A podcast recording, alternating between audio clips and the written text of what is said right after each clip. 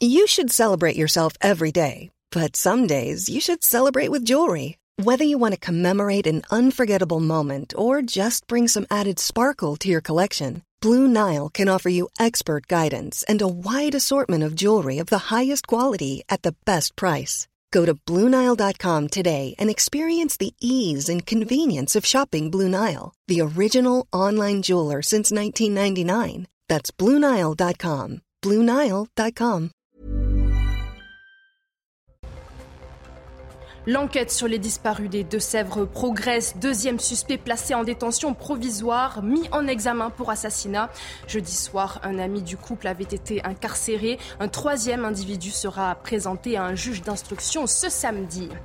Le 7 mars approche. Opération pour les syndicats. Bloquer la France. La réforme des retraites mobilise encore alors que les sénateurs poursuivent les débats. Les détails dans cette édition. L'émotion à Biarritz. Les obsèques d'Agnès Lassalle ont eu lieu à l'église Sainte-Eugénie. Famille, proches, anciens élèves, tous sont venus faire leurs adieux à la professeure d'espagnol, tragiquement disparue le 22 février. Elle avait été poignardée dans sa classe par l'un de ses élèves. Et puis, direction le salon de l'agriculture, nous retrouverons Oscar. Cet imposant taureau charolais a participé au concours général agricole. Quelle place lui a été attribuée? Réponse en fin de journal. Thank you.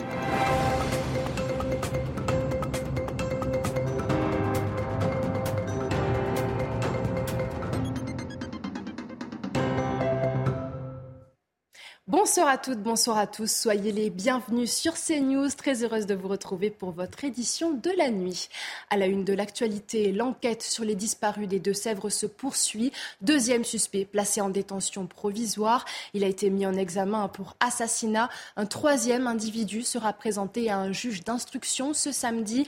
Jeudi soir déjà, un ami de Leslie et Kevin avait été incarcéré. Les derniers détails avec Régine Delfour.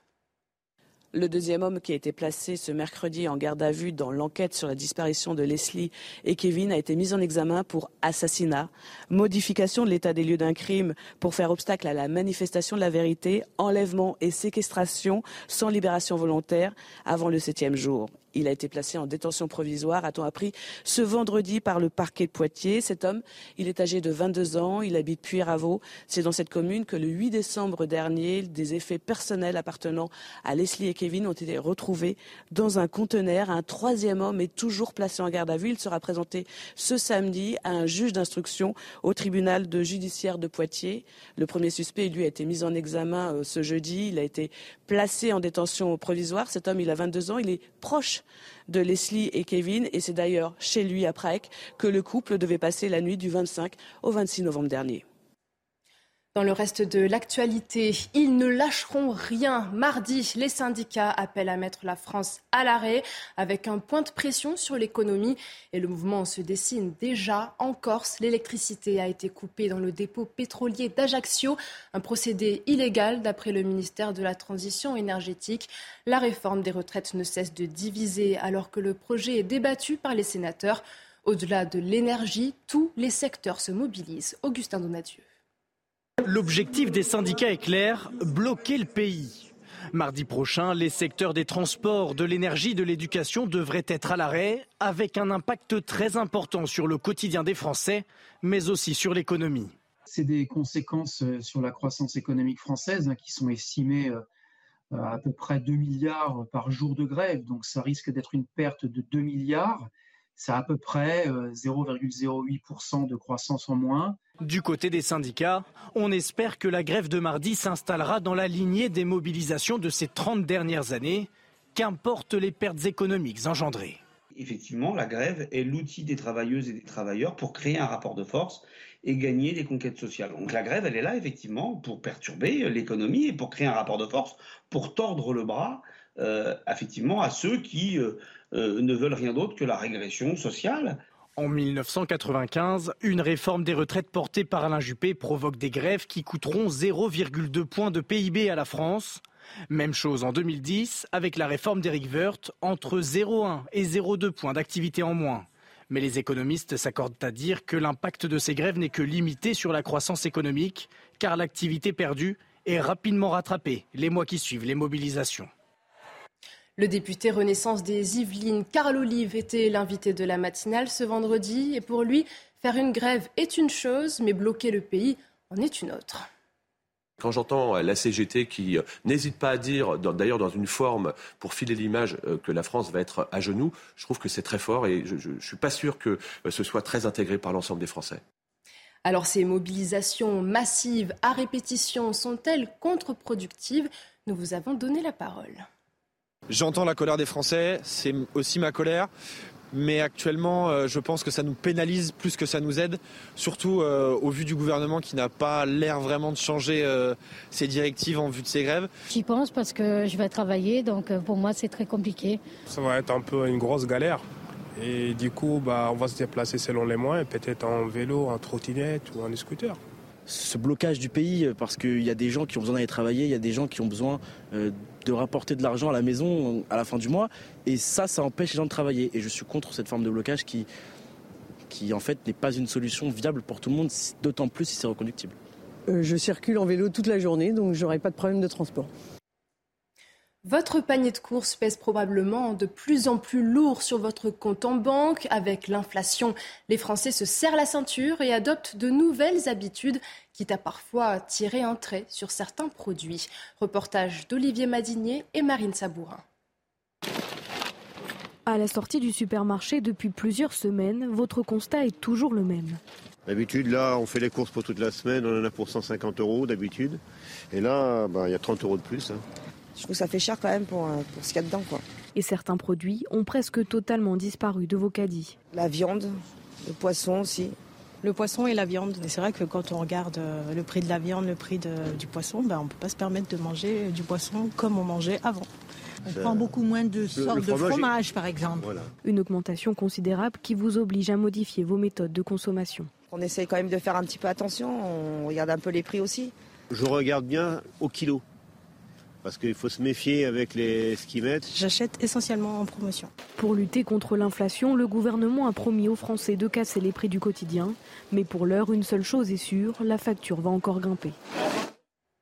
Un week-end sous le signe de la solidarité. Les Restos du Cœur vous donnent rendez-vous jusqu'à dimanche. La collecte des bénévoles a commencé dans plus de 7000 supermarchés du pays. L'association accueille de plus en plus de familles avec de très jeunes enfants. Les Restos du Cœur espèrent récolter 9000 tonnes de denrées alimentaires et de produits d'hygiène. Toujours l'inflation alimentaire qui préoccupe une production 100% française serait-elle une solution pour alléger la facture à la caisse? C'est du moins ce que réclament certains d'entre vous. Les explications d'Augustin Donatieu. La France, mauvais élève en termes de souveraineté alimentaire. 61,3% des légumes consommés proviennent de terres tricolores et seulement 39,5% pour les fruits. Face à ces chiffres et à la guerre en Ukraine qui a des conséquences directes sur les chaînes d'approvisionnement et de l'inflation alimentaire, les Français réclament plus de fruits et légumes français. 46% d'entre eux souhaitent retrouver une production exclusivement française, 41% davantage de protectionnisme franco-européen. Le gouvernement s'est fixé un objectif, atteindre les 60% d'autonomie d'ici à 2035. Une enveloppe de 200 millions d'euros à destination des producteurs de fruits et légumes a été débloquée pour cela. TikTok ou encore Snapchat, pour ne citer que, leur utilisation ne fait pas à l'unanimité.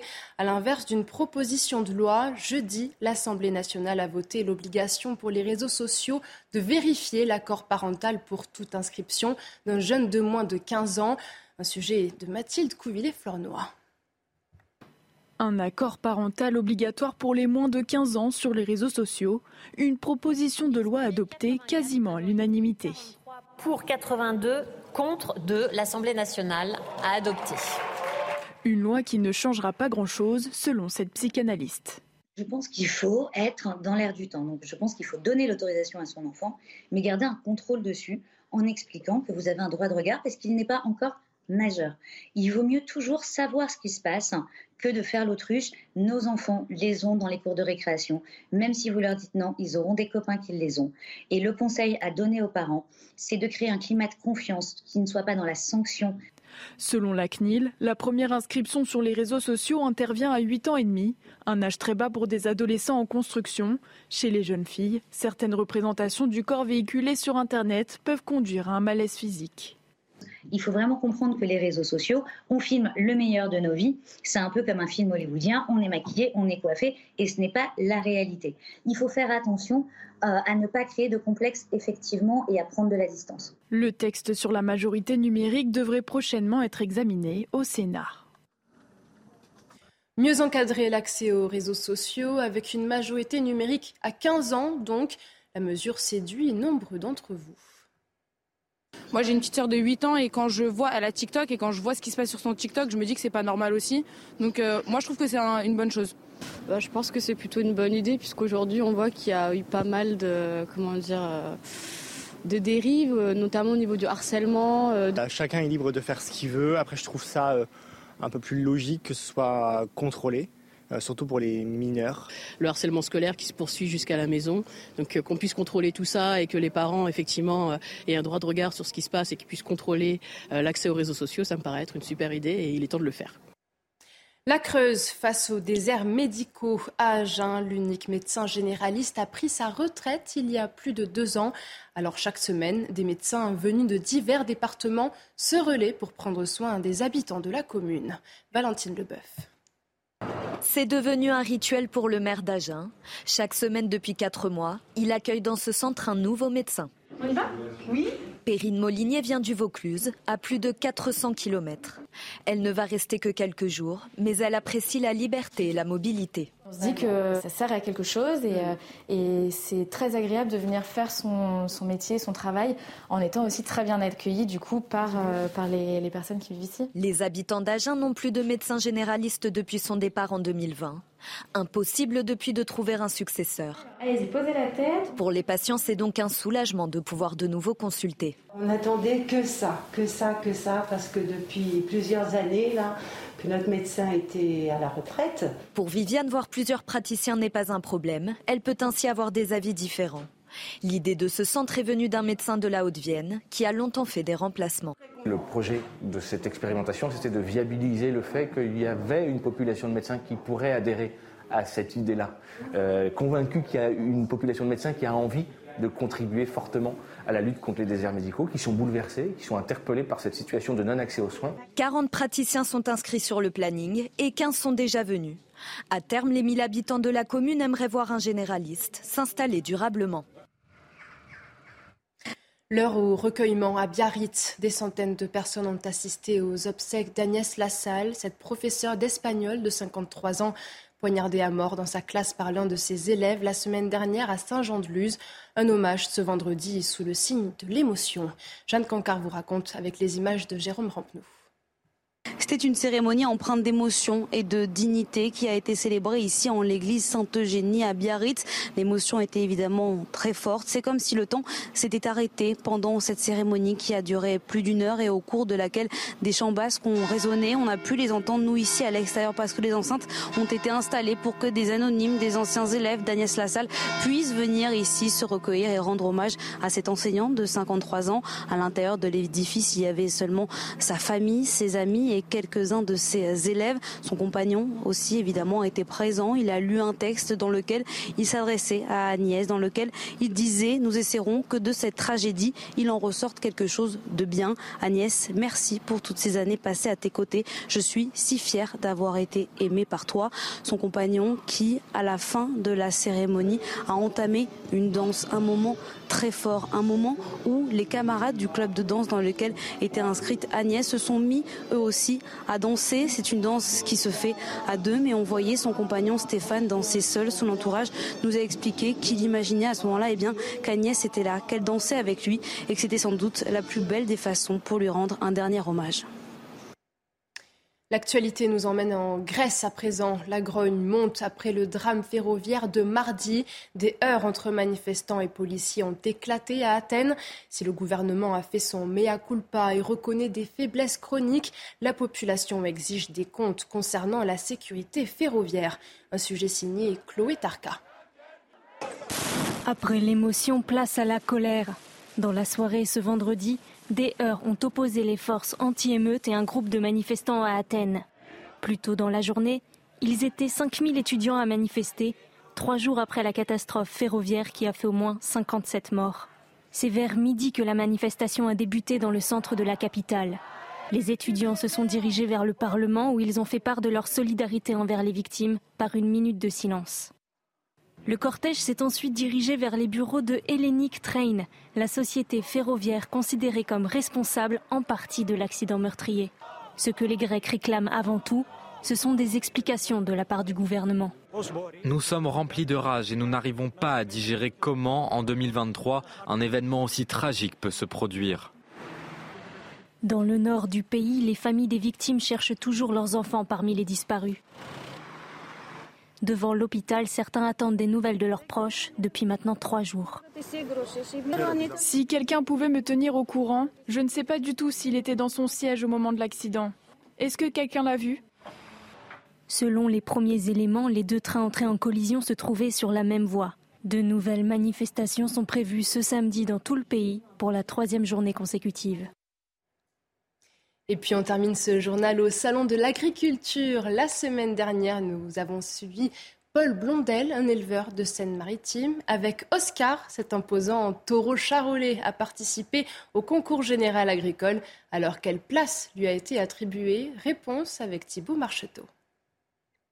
Avant même d'entrer dans le ring du concours, Oscar et son allure impressionnante suscitent la curiosité des visiteurs. Ah, c'est une belle bête hein, quand même. Hein. Ils sont tout petits à côté là. Quelques minutes avant d'être présenté au jury, Paul Blondel bichonne son taureau de 4 ans et demi. Ça c'est du cosmétique, c'est comme de la cire un peu pour les cheveux, pour faire tenir le poil et puis on le brosse euh, à rebrousse-poil et puis on essaye de faire le maximum pour lui donner du volume. Arrive enfin l'instant tant attendu, le défilé devant un jury exigeant qui scrute les moindres détails, l'allure, la démarche et l'humeur du taureau sont évalués. Et soudain, le verdict tombe. Premier, c'est le, c'est le 42 qui appartient. Oscar termine sixième du concours. S'il espérait mieux, son éleveur reste satisfait de cette première participation. Venir ici, c'est déjà gagné. Pas faire dernier, c'est encore une autre victoire. Maintenant, on verra l'année prochaine si on peut être là et pourquoi pas faire mieux, on verra. Même si le concours est terminé, il est encore possible d'observer Oscar au Salon de l'Agriculture jusqu'à dimanche, avant qu'il ne retourne dans ses prairies de Seine-Maritime. Et on lui souhaite par avance un excellent retour. Tout de suite, c'est votre JT Sport.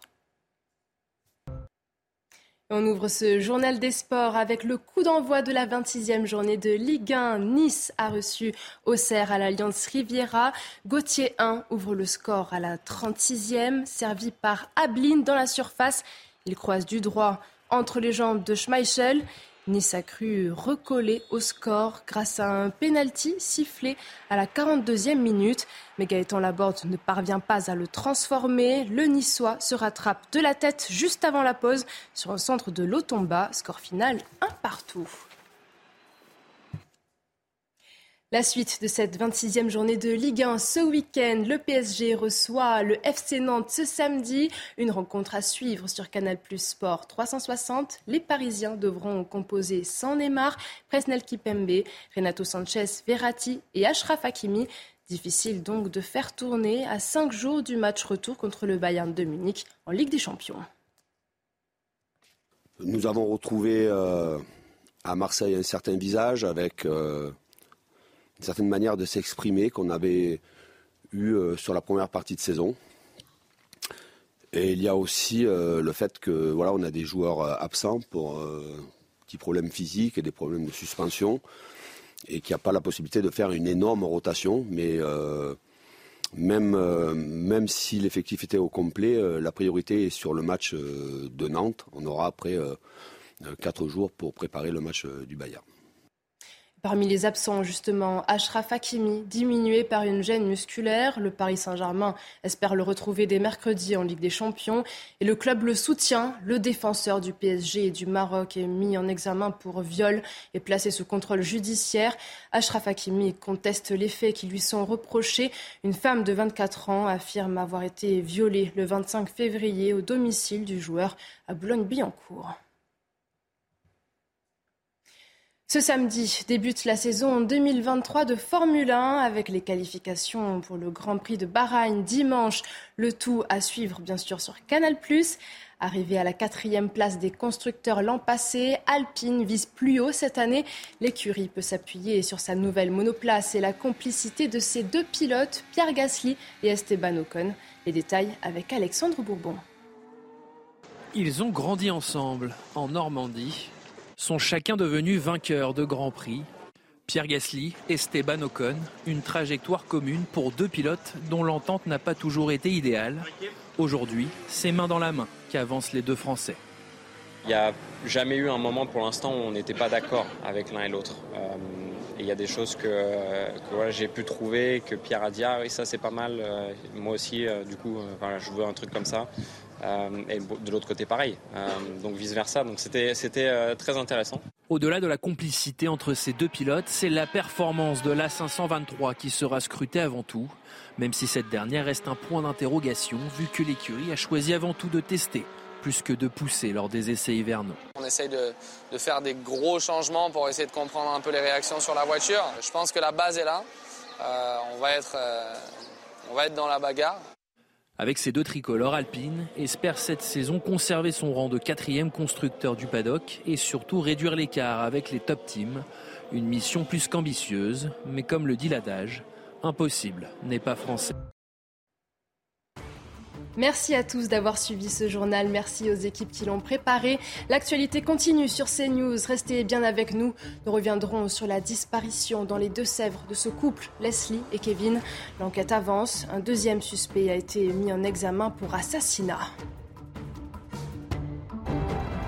Retrouvez tous nos programmes et plus sur cnews.fr.